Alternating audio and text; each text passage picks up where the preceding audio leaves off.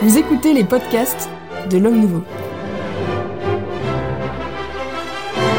Retrouvez toutes nos émissions sur notre site homme-nouveau.fr.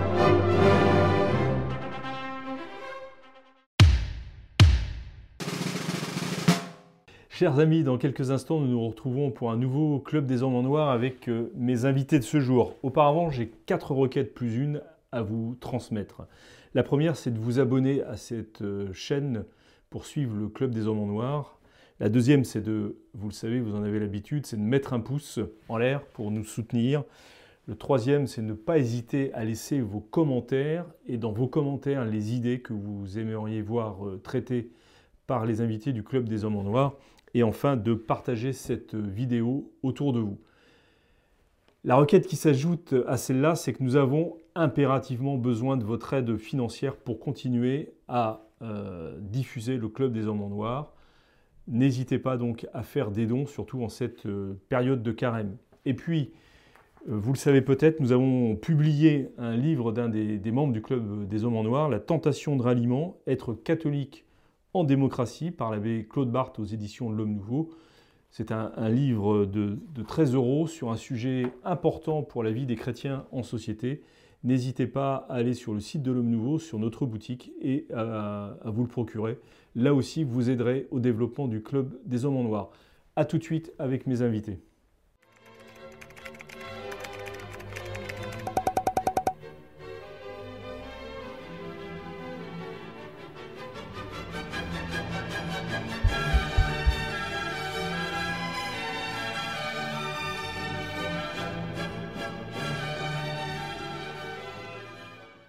Chers amis, bonjour, heureux de vous retrouver pour un- une nouvelle émission du Club des Hommes en Noir euh, consacrée aujourd'hui, actualité euh, oblige, à la constitution apostolique sur la curie romaine Predicate Evangelium publiée euh, le 19 mars dernier, en la fête de Saint-Joseph, un grand changement pour, l'organisation de la curie qui était attendu depuis l'arrivée du pape François au suprême pontificat pour euh, parler de ce sujet, pour euh, essayer d'analyser les changements que ça entraîne pour la vie de l'Église.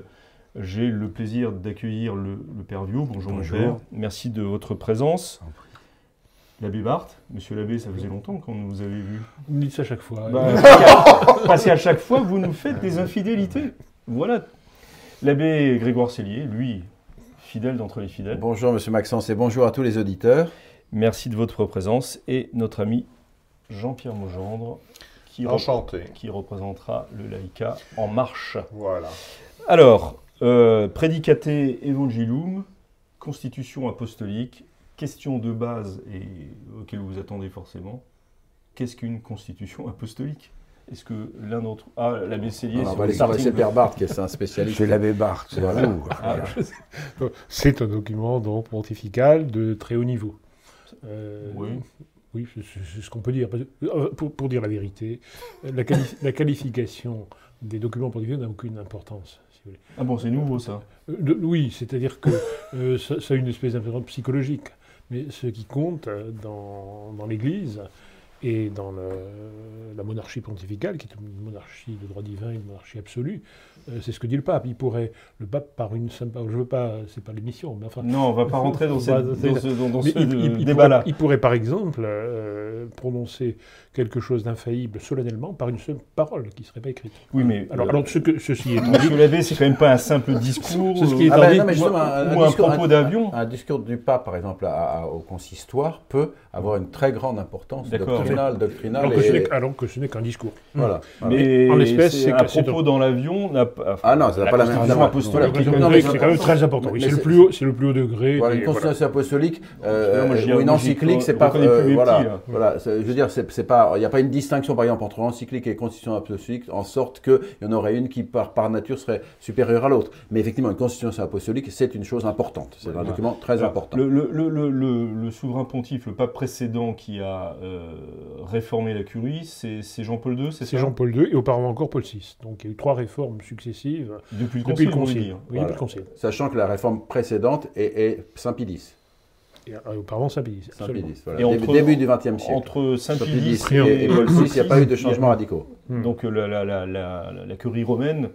Et alors, que- comment définit-on ce qu'est la curie romaine? C'est juste euh, des, des, des, des, des- services administratifs ou ça a C'est le un, un gouvernement. autre poids C'est le gouvernement du peuple, ce sont des différents ministères Voilà, qui correspondent à un C'est élan. c'est l'organe de gouvernement du souverain pontife. Voilà. Et, Donc- et en même temps, ça court. hein. Ben, ça, Voilà. ça a un peu changé depuis Ouais. Paul VI. Ouais. Mais disons, c'est ceux qui entourent le souverain pontife. Ça Court au sens de, au sens de- ancien du terme. ancien, voilà. ancien C'est ça, régime, donc. ancien, voilà. rég- ancien régime, bien sûr. travaillant au service du pape Mm. et, et- et donc remplissant des fonctions effectivement soit administratives, etc., soit dans les, dans les, dans les offices, dans, les, dans la liturgie. Ce sont, ce sont les membres de la curie qui euh, sont euh, acolytes, euh, Mm. euh, Ah oui, un Voilà, véritable exercice. Exercice Et, et, pou- liturgique. et pouvant même, euh, jusqu'à. C'est intéressant ce que vous venez de dire, parce que le changement qui donne plus de poids euh, dans cette constitution aux laïcs au sein de la curie euh, va entrer un peu en contradiction avec le fait que euh, les membres de la curie sont aussi... Non, parce que les membres de un- curie peuvent être les, les, les nobles pontificaux, peuvent être aussi non. ça Il n'y a plus de nobles pontificaux. Il n'y en a plus, mais bon, pour- il pourrait y en avoir. Je veux dire que. Les remettre, hein, monsieur l'abbé. je veux dire qu'il y en a eu. Euh, non, le fait qu'il y ait eu. D'accord. Alors, Euh, euh, une chose importante dans cette- ce mode de gouvernement qui n'a pas changé, si j'ai bien lu euh, le texte, euh, c'est que c'est un, un gouvernement de conseil.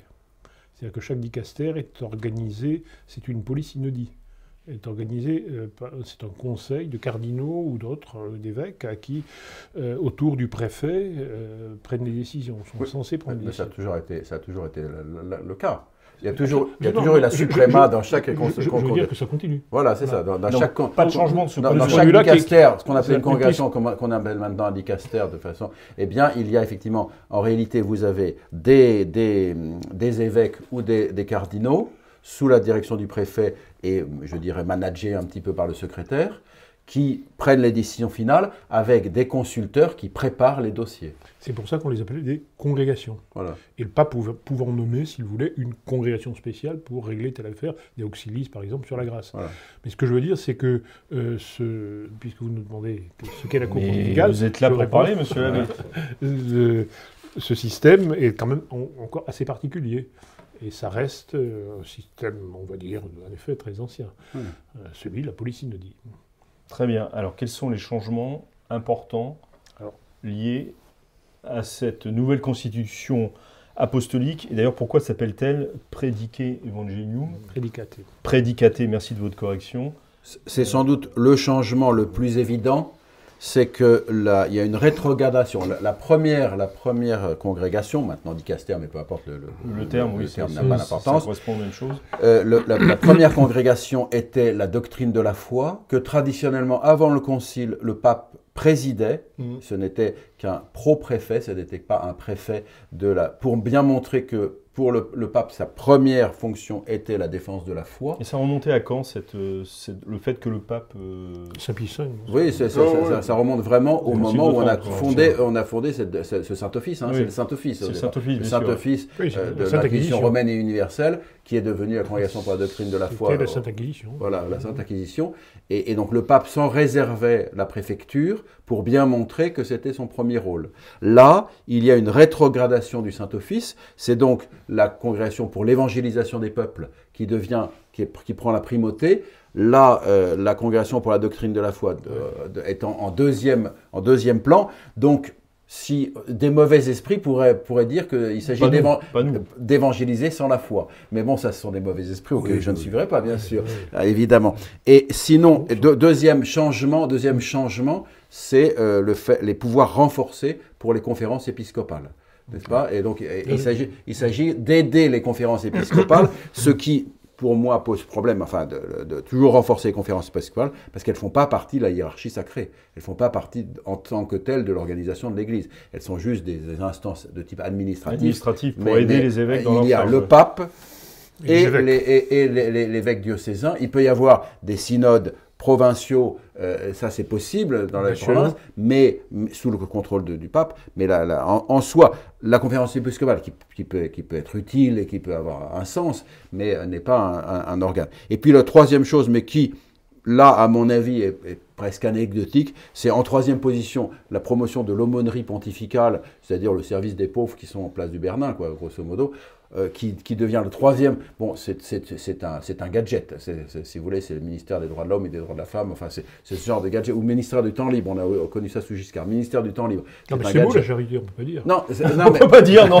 non, non, mais ce que je veux dire, c'est que c'est une fonction tout à fait honorable, mais qui n'est pas Oui. de premier plan, et pour le mettre au troisième rang des congrégations. Ouais, J'aimerais bien entendre le père View, effectivement, euh, parce que. Ouais. Spécialement sur la conférence épiscopale, effectivement, parce que là, là, je crois qu'il y a quand même un- il y a quand même une question, surtout par exemple quand on pense à la France et euh, à sa tendance au, disons, au gallicanisme. Mm. Et on sait très bien au cours de l'histoire de France que quand les rois euh, ont voulu euh, euh, contrecarrer le Saint-Siège, euh, ils, ont, euh, ils, ont, ils ont réuni les assemblées du clergé.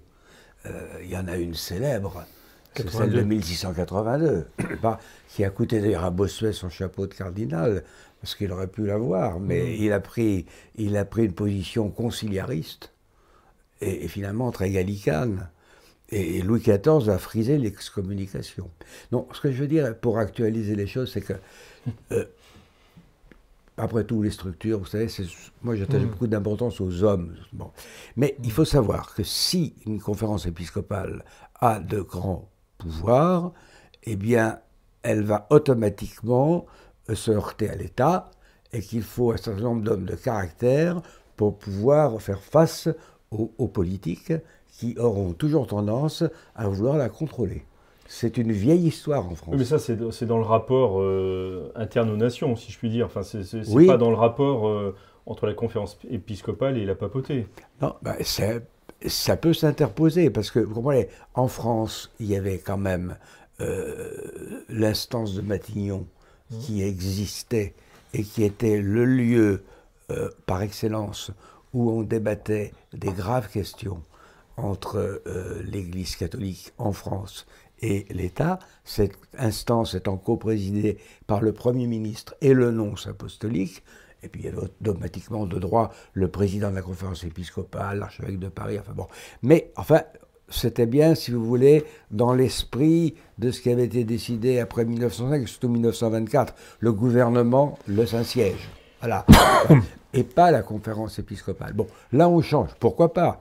Mais je veux dire que ça va exiger de la part de la conférence épiscopale une, proximité des choses politiques, une lucidité très grande sur les enjeux politiques euh, du, pays, je pense que ce sera pareil dans d'autres pays aussi, et qu'il il va falloir s'intéresser de très près euh, aux questions politiques internes à chaque pays. Voilà, Alors moi, ce qui m'a frappé dans, dans ce texte, donc je, je rebondis sur ce que disait la- l'abbé Cellier, que je crois a bien, bien synthétisé, je notais là par rapport... L'annonce de l'Évangile est désormais indiquée explicitement comme la première réalité dynamique fondant le service de la curie dans l'Esprit Saint, une révolution. Voilà.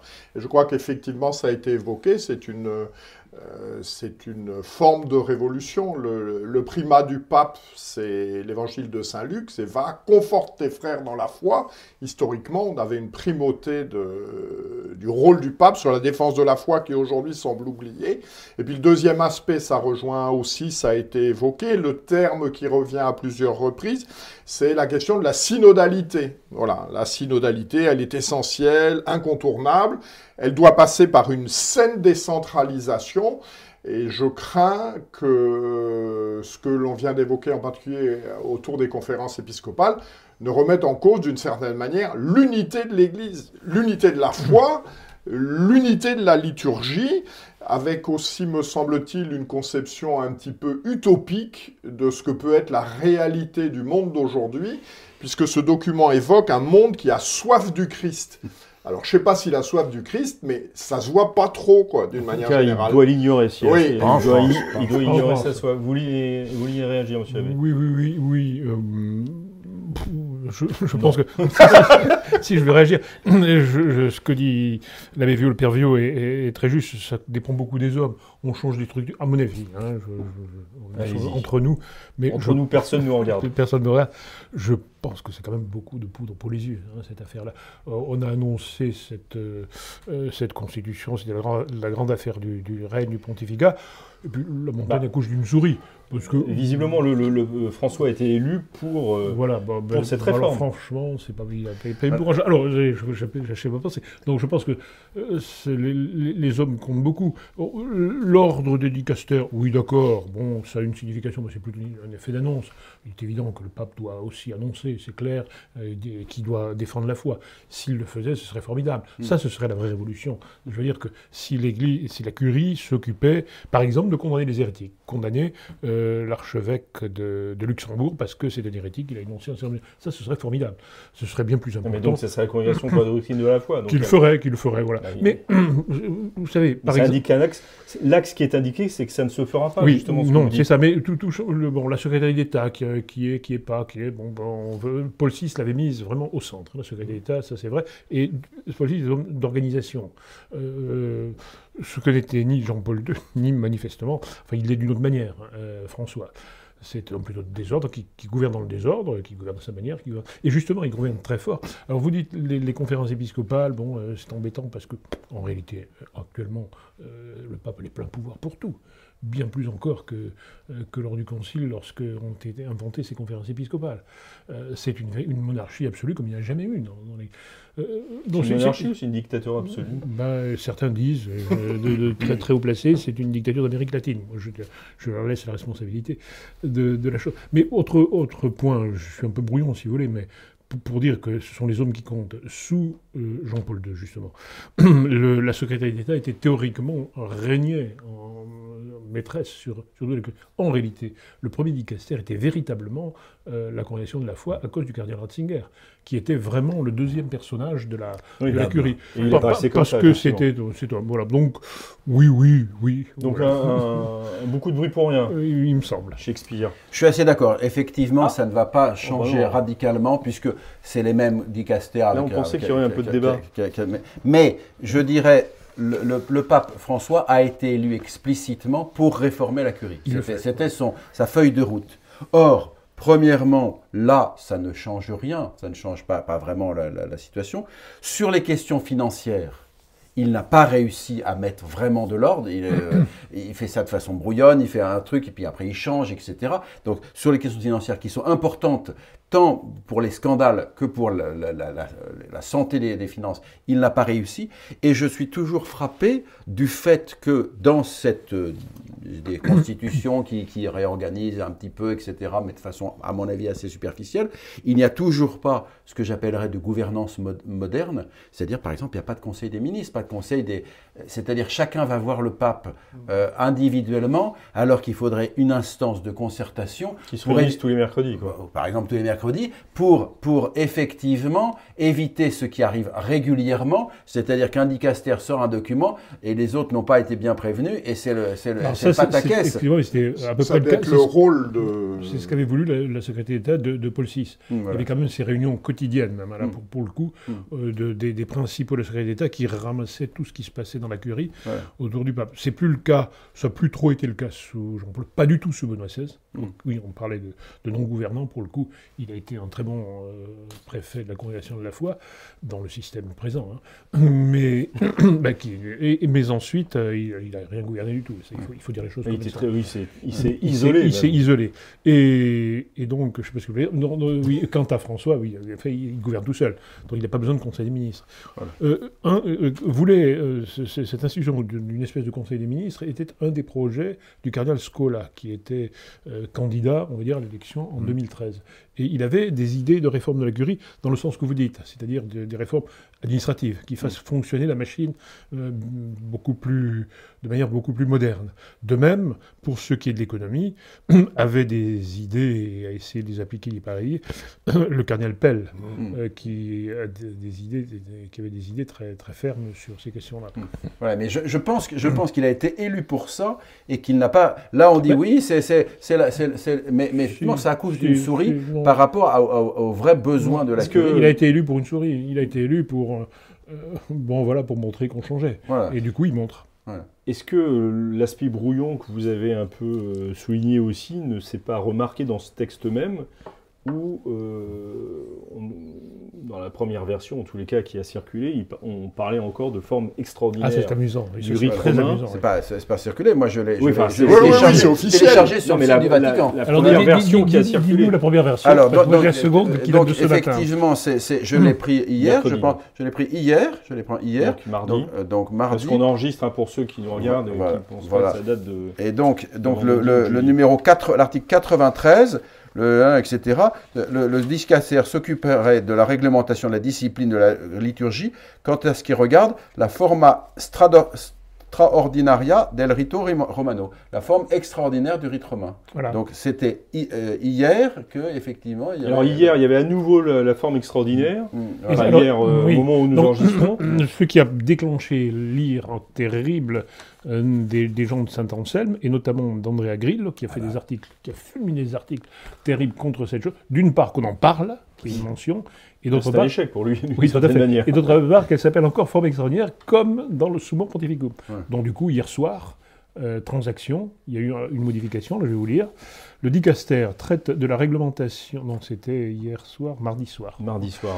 Le dicaster traite de la réglementation et de la discipline de la Sainte Liturgie en ce qui concerne l'utilisation, accordée selon les normes établies, des livres liturgiques avant la réforme du Concile Vatican II. Ouais. Donc on a, on a cédé, Oui, on a il y a cédé le sur le extraordinaire. Mais on a quand même conservé oui. ce qui est intéressant.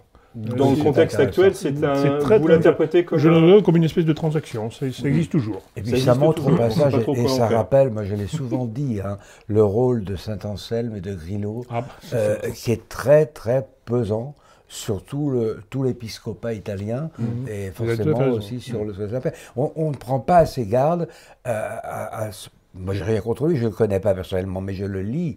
Et c'est- c'est c'est intelligent, Mhm. c'est bien présenté. Mm. Et voilà. Et- Ben, c'est- ce qui est sûr pour euh, un laïc, un peu peut-être les- l'expérience de la vie en entreprise, etc., tout ça, ça fait quand même pas très sérieux. C'est-à-dire, on publie un texte euh, le samedi, puis on le change le mardi. Alors, on l'a euh, publié tellement vite qu'il n'a pas été, paraît-il, hein, je répète ce qu'on m'a dit, euh, sans garantie que les, les membres du, du, du conseil, la G5, n'ont pas été avertis de la publication. Alors pourquoi cette précipitation dans la et, et publié, publication et publié en italien seulement, puisque... Donc ça, c'est devenu quasiment une Ah oui, mais enfin, hein. il fallait le faire à toute, toute vitesse, et, et les, les autres langues, on n'avait pas encore le temps. Alors Pourquoi La vraie question est pourquoi donc Ben, tout ce qu'on dit à Rome, c'est que c'est ça sent la fin de pontificat. Il faut absolument marquer le, le- le terrain et dire que les, les choses ont été faites. Bon, Mm. alors moi, je- là aussi, sous toute réserve. hein. Euh, cependant, il y a quand même un autre élément qui intervient.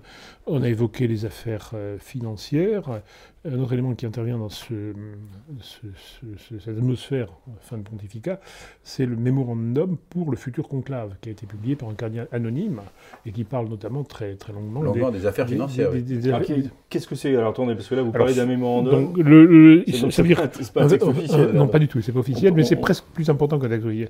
C'est-à-dire que Sandro Magister, vaticaniste, qui est, euh, on va dire aujourd'hui pour simplifier les choses, de vaticaniste de droite, qui était un grand soutien, C'était mal vu de, de la curie. euh, très mal vu de la curie actuellement, oui, bien sûr, Oui, et qui publie des textes euh, parfois tout à fait intéressants, et notamment a publié il y a quelques jours, 3-4 jours, 5, j'en sais rien, un mémorandum euh, que lui a confié un cardinal euh, qu'il appelle Démos. Démos, le peuple. Voilà. Donc on ne sait pas qui est le cardinal. C'est très Et péroniste. ça. le, c'est en fait très véroniste, oui. Et le cardinal en question, dans ce mémorandum, explique que qu'on va vers un futur conclave et qu'est-ce qu'il faudrait, quel, quel pape faudrait-il élire, hein, grosso Qu'on aille vers un futur conclave, euh, c'est pas Tout un à fait. scoop de, de, de non, première, euh, non, c'est pas souple. Enfin, il est quand même rare qu'un cardinal, certes euh, anonyme, annonce, dise je publie un texte pour préparer le, le conclave à Quel venir. poids Alors, a un tel texte si- s'il vient d'une personne euh, Anonyme, c'est sûr que- Anonyme dont on n'est Voilà, pas sûr qu'il a soit cardinal. Bah, le le- le poids, c'est de faire réfléchir les gens. Dans son Ouais, document. euh, vous n'allez pas voter pour le futur pape, non, non. Donc, euh, pardon, est-ce, qu'il a été envoyé d'abord aux, aux- aux conclavistes potentiels ou est-ce qu'il a été d'abord publié d'après ce qu'on sait? Euh, vu la, la succession des choses, je pense que été fait dans le même temps. Ça a D'accord. été et publié et Alors envoyé. pardon, mais j'ai j'ai coupé Jean-Pierre au moment où il se lançait. Non, non, euh, le, le- mon propos était uniquement de dire que de- dans la perspective du futur conclave, l'auteur dont, euh, à la lecture du texte, j'aurais tendance à croire qu'il a des liens avec l'Amérique latine, parce qu'il insiste beaucoup sur euh, la situation de l'Église euh, en Amérique latine.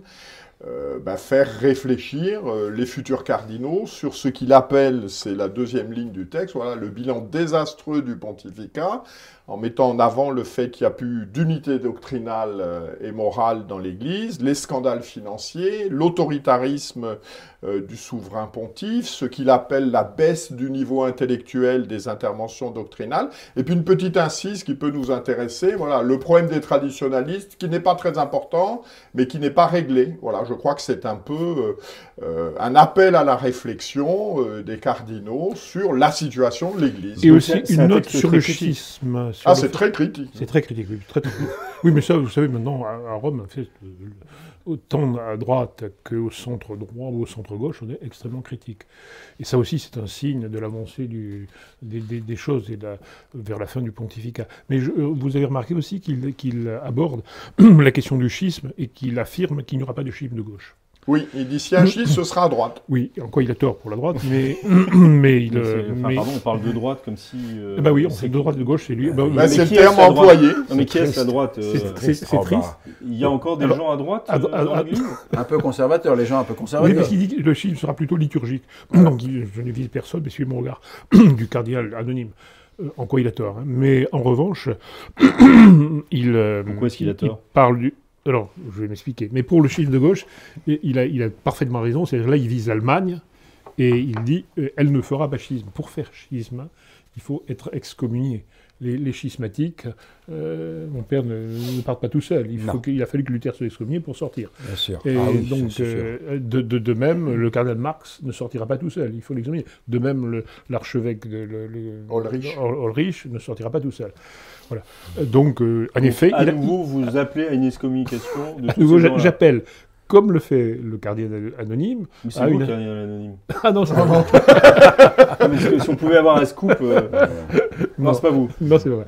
Et même sous la torture, je veux dire. Et hum, oui, qu'est-ce que je veux dire? Donc, euh, oui, le, cardinal anonyme appelle à, appelle à, une, à des excommunications, une, une clarification doctrinale. Un centrement sur la foi, une, clarification, doctrinale. oui. Quant au schisme de droite, il a Bon, peut-être vise-t-il, j'en sais rien, hein, euh, le fait qu'il y aurait éventuellement une consécration épiscopale dans la, à nouveau dans la fraternité servilis qui, qui, déclencherait une excommunication automatique. Peut-être, peut-être. C'est prévu ça de toute façon. je n'ai pas, je n'ai pas, de, je, n'ai pas de lumière particulière, mais, euh, mais ben, bon, pour l'instant. Mais je vous en donnerai. Alors, mais pour l'instant, ce n'est pas euh, officiellement à l'ordre du jour.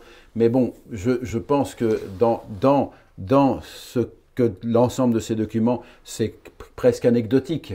Parce oui. que c'est quand même l'avenir de l'Église, dans son ensemble qui est, qui est, pris en compte. Et mais par le schisme, ça n'est pas anecdotique. Quand même. Voilà, voilà. Mais je, je, mais je ne crois pas que, ce soit, enfin, que, le schisme vienne de droite. Voilà. Mais je, je dirais, il y, a un petit point, c'est qu'effectivement, c'est quand même préparatoire d'un conclave qui devrait arriver dans un temps euh, qu'on ne connaît pas, mais qui devrait arriver. Je pense qu'un tel document lance un petit peu le débat interne, etc. Et euh, évidemment, le pape je dirais, comme tout pape qui se respecte, a peuplé de ses créatures euh, le, sacré collège. C'est ce que je voulais dire. C'est évident. comme tout pape qui se respecte. Oui, oui parce que certains papes n'ont pas fait. Voilà, n'ont pas, fait. voilà, mais, mais je dirais, je dirais, bon, c'est normal que, le, que le, sacré collège finisse par ressembler au, pape euh, qui, qui gouverne. Mais contrairement à ce qu'on croit, ça ne signifie pas que l'élection suivante sera la continuité du pape. Ben parce qu'il y a des réactions, eh ne fût-ce que, effectivement, on a pu souffrir de ce pape pour telle ou telle raison. Enfin, si vous êtes élevé au rang de cardinal, vous n'avez pas trop souffert de, du pape Non, mais justement, ça c'est une, une, analyse simpliste, en ce sens que vous avez été, vous êtes promu, donc par, par, par, par, par, je dirais par reconnaissance, vous allez lire quelqu'un dans, dans, la ligne, mais c'est pas c'est pas forcément le cas. Ne fût-ce que par exemple, éventuellement vous dites, il m'a, il m'a, il m'a promu, mais il était comme ci comme ça. Je vais essayer d'avoir quelqu'un qui m'embêtera pas, vous voyez, qui sera moins dictatorial ou qui sera moins, euh, euh, etc. Donc en fait, euh, certes, le, le, le, Sacré Collège est peuplé de créatures de, de, de, du pape François, c'est clair mais ça ne signifie pas qu'ils éliront forcément quelqu'un exactement la même ligne. Alors, ils ne l'éliront pas à l'extrême droite, hein, je, ne pense pas, mais... Alors, avec, je crois aussi, un, un autre élément, c'est que dans cette nomination des cardinaux, euh, le pape a été très attaché à une mondialisation du Sacré Collège, et en fait il a nommé, semble-t-il, un certain nombre de cardinaux qui s'étaient fait remarquer euh, sur une action généralement euh, plutôt charitable aux quatre coins de la mmh. planète ce qui n'induit pas forcément des positions doctrinales, liturgiques, en phase avec le souverain pontife. Je crois qu'il y a des, cardinaux nommés uniquement parce qu'ils se sont fait connaître au fin fond du Congo ou je ne sais pas hmm. quoi, mais donc à mon avis, même le pape ne sait pas très bien quelles sont les positions doctrinales. Moi, j'ajouterais aussi que dans l'Église, on a un art vraiment supérieur de dissimulation, comme on ne trouve nulle part ailleurs. Alors on peut avoir donc des grandes surprises. Dans le clergé, ah oui. Oui, non, c'est pas faire, nous, c'est un problème. Oui, oui, oui, non, mais dans le clergé, oui. Et plus on monte dans, le clergé, je pense ouais, c'est ça, plus l'art de la dissimulation euh, euh, voilà, se peaufine. C'est au niveau artistique. Voilà, c'est ça. pour, pour, rester dans la cuisine électorale, euh, il est clair. Vous intéresse, hein. ben, pour Conclave, oui. oui bien sûr. Euh, je... Non, en effet, il y aura cet effet de réaction. Il y a toujours un effet de réaction. La preuve, ça, ça a joué énormément en 2013 pour euh, l'élection de François euh, contre Scola. Mais il y, a, il y a Pardon, mais ça joue pas toujours. Non, ça joue pas toujours. Ça joue, ça, pi 11, pi 12.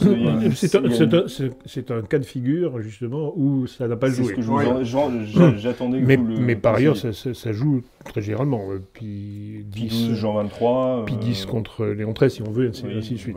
Contre, enfin, pas, pas contre. Pas contre, c'est jamais contre, parce hein. qu'on est quand même oui, en ecclésiastique de haut niveau. mais euh, il y, aura un effet de réaction qui jouera pour tout le monde, et qui fait d'ailleurs, qu'on voit des euh, pas mal de cardinaux euh, qui seraient théoriquement de la ligne François, qui prennent leur, leur distance avec le, le, pontificat actuel. Mais, oui. pardon de vous couper à nouveau, mais est-ce que ça veut dire que l'Église est, une démocratie comme une autre? Mais non, pas du tout. C'est l'alternance qui... on parlerait peut-être une autre fois de démocratie. Ah bah voilà, ça y est, tout de suite je pose une question. Mais la démocratie, c'est pas parce qu'une élection n'est pas nécessairement une élection de démocratie moderne. C'est pas l'élection que je vise. c'est l'alternance. Est-ce que l'Église ah, rentre dans ce schéma euh, ben, On passe d'un pont... Alors, oui, oui, de droite à un pontife de gauche, de gauche à droite. Oui, depuis le Concile, oui, je réponds clairement. C'est un schéma plus de démocratie plus moderne depuis le Concile avec une alternance. Mais il y a quand même eu euh, des euh, depuis la Révolution française. Donc, en fait, c'est la Révolution qui a tout troublé, là mm. comme ailleurs, mm. et qui a fait que dans les, cardinaux, depuis la Révolution, il y avait deux partis, hein, qui n'existaient pas. Les, Elanti. et les politiques, et les politiques mm. euh, dont la gauche et la droite, si on veut. Et aujourd'hui, ça joue très fort. Mais alors, justement, pour parler de la droite, aujourd'hui, elle existe. Et, cette réaction la favorise euh, dans le cardinal du mémorandum, on ne sait pas qui c'est, mais il représente quand même il, représente une opinion dans le Secret Collège on, peut, on pourrait énoncer les cardinaux qui peuvent avoir des chances. Sarah, je crois pas trop. Euh, Erdo, certainement davantage. Erdo, pour ceux qui le Erdo, euh, archevêque de Budapest, hein, qui, qui, pourrait, comme on dit en politique, ratisser plus large. Euh, certainement que je, ne sais pas, je ne suis vraiment pas s'il peut obtenir les deux tiers des voix, mais c'est beaucoup les tiers des voix dans, le mm. collège cardinaliste, surtout aujourd'hui où il y a en effet des cardinaux qu'on ne connaît pas, qui ne se connaissent pas entre eux. Il n'y a pas de réunion de cardinaux. Il n'y a pas de réunion. Dans les on ne parle plus.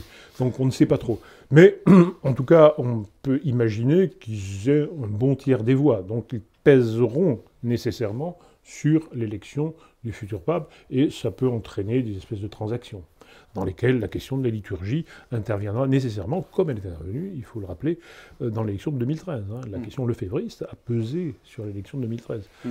Ça fait partie, on peut le dire, puisque ce sont des cardinaux qui l'ont dit, des promesses de conclave du cardinal Bergoglio, hmm. le fait de s'occuper favorablement de la fraternité Saint-Pédis.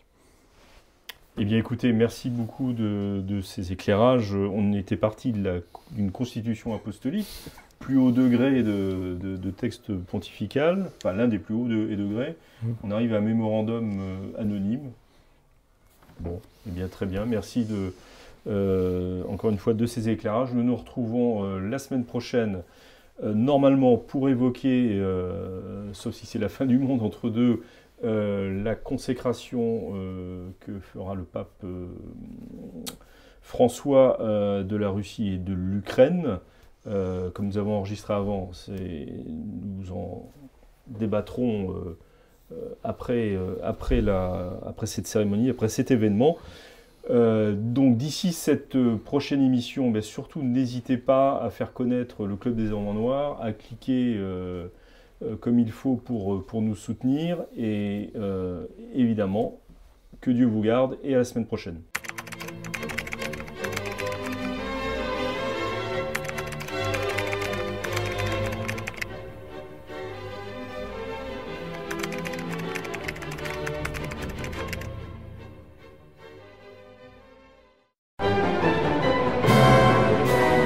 Merci d'avoir écouté ce podcast de l'Homme Nouveau. Si vous souhaitez soutenir nos émissions, rendez-vous sur l'onglet Faire un don de notre site homme-nouveau.fr.